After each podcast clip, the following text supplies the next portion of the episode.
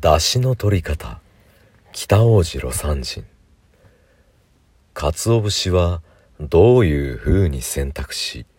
どういう風にして削るか。まず鰹節の良し悪しの簡単な選択法をご披露しよう。良い鰹節は鰹節と鰹節と叩き合わすとカンカンとまるで拍子木かある種の石を鳴らすみたいな音がするもの。虫の入った木のようにポトポトと音のする湿っぽい匂いのするものは悪い鰹節。本節と亀節ならば亀節が良い。見た目に小さくとも刺身にしておいしい大きいものがやはり鰹節にしても美味だ。見たところ堂々としていても本節は大味で根も亀節の方が安く手に入る。次に削り方だがまず切れ味の良いカンナを持つこと。切れ味の悪いカンナでは鰹節を削ることは難しい。赤サビになったり刃の鈍くなったものでゴリゴリとごつく削っていたのでは鰹節がたとえ100円のものでも50円の値打ちすらないものになる。どんな風に削ったのがいい出汁になるかというと削った鰹節がまるで岩皮紙のごとく薄くガラスのように光沢のあるものでなければならない。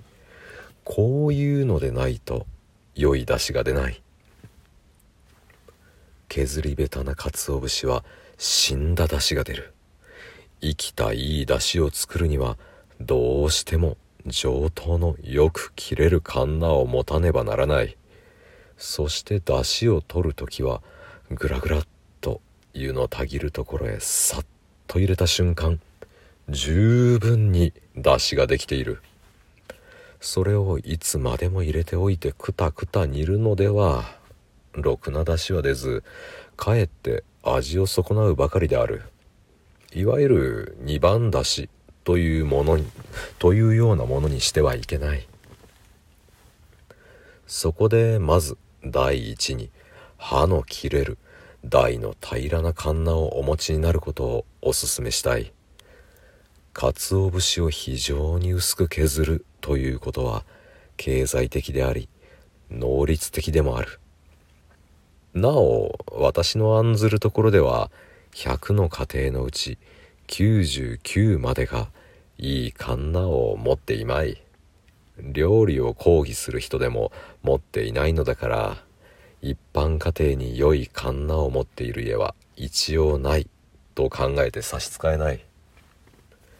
さてカンナはいつでも切れるようにしておかなければならない。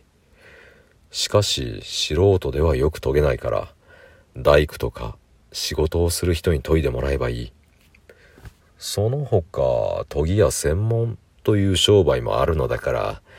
いつも大工のカンナのようによく切れるようにしておかなければ料理をしようとする時に孫つくのがオチだ。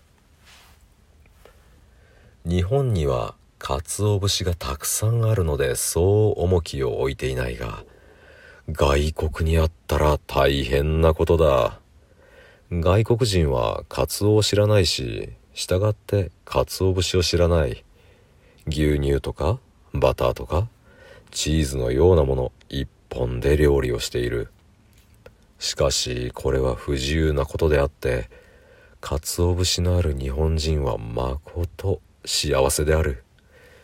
故に鰹節を使って美味料理の能率を上げることを心がけるのが良い味栄養もいいし良い材料を選べば世界に類のない良いスープができるそれなのに鰹節に対する知識もなく削り方も削って使う方法も知らないのは情けないことだその上削る道具もない。これはものの間違いで大いに反省してもらいたいことだ。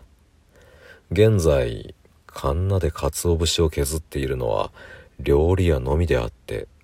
大概は道具もなくて我慢しているようである。その料理屋さえ最近削り鰹節を使用している。削り節にもいろいろあって最上の削り節ならばまずまずであるが削り節は削りたてがいいので時が経ってはよろしくない。カンナがあっても切れない場合が多いしそれを使用して削れないと思うくらいなら日本料理をやめた方がいい。料理に限らずやるというのならどんなことでもやるのが当然でやらなければ達成できない。かといってこの場合料理屋の真似をしてガラスで削るのは危険だしたくさん削る場合は間に合わないから無理をして鰹節を削ることになる。しかし無理をすることは味が死ぬことになるのであるから生きた味を出すためにはよく切れるカンナに限るのである。カンナを持っていない人がいたらここで一奮起して大工の使用してるカンナを購入することをお勧めしたい。大工のカンナ一つ買うことは値段から言っても高価ではないし生涯なくなるものでもないのだから不経済にはならない。要は遂げないと頭から決めているにかかわらずに失礼要は遂げないと頭から決めてかからかからずにインチキカンナーの使用を一刻も早くやめる必要があろう。さて昆布だしのことは東京では一流の料理屋以外はあまり知らないようだ。これは東京には昆布を使うという習慣が昔からなかったからだろう。昆布の出汁は実に結構なものであって魚料理には昆布だしに限る。鰹節の出汁では魚の味が2つ重なるのでどうしても具合の悪いものができる。味のダブルということはくどいのである。昆布のだし昆布をだしに使う方法は古来京都で考えられた。周知のごとく京都は千年も続いた都であったから実際上の必要に迫られて北海道で産出される昆布をはるか京都という山の中で昆布だしを取るまでに発達させたのである。昆布のだしを取るにはまず昆布を水で濡らしただけで12分ほど置き表面がほとびた感じが出た時水道の水でジャーッとやらずにトロトロっと出るぐらいに昆布に受けながら指先で器用にいたわってだましだまし表面の砂やゴミを落としその昆布を熱湯の中へさっと通す。それでいいのだ。これでは出汁が出たかどうか心配なさるかもしれない。出たか出ないかはちょっと汁を吸ってみれば無色透明でもうまみが出ているのがわかる。量はどれくらい入れるかは実習すればすぐにわかる。この出汁は鯛の牛尾などの時は是非なくてはならない。昆布を湯にさっと通したきりで揚げてしまうのは何か惜しいように考え長くいつまでも煮るのは具の骨頂。昆布の底の甘みが出て決して気の利いた出汁はできない。京都では引き出し昆布といって鍋の一方から長い昆布を入れそこをくぐらして一方から引き上げるというやり方もあるがこういう厳しいやり方だとどんなやかましい食通たちでも文句の言いようがないということになっているおしまい。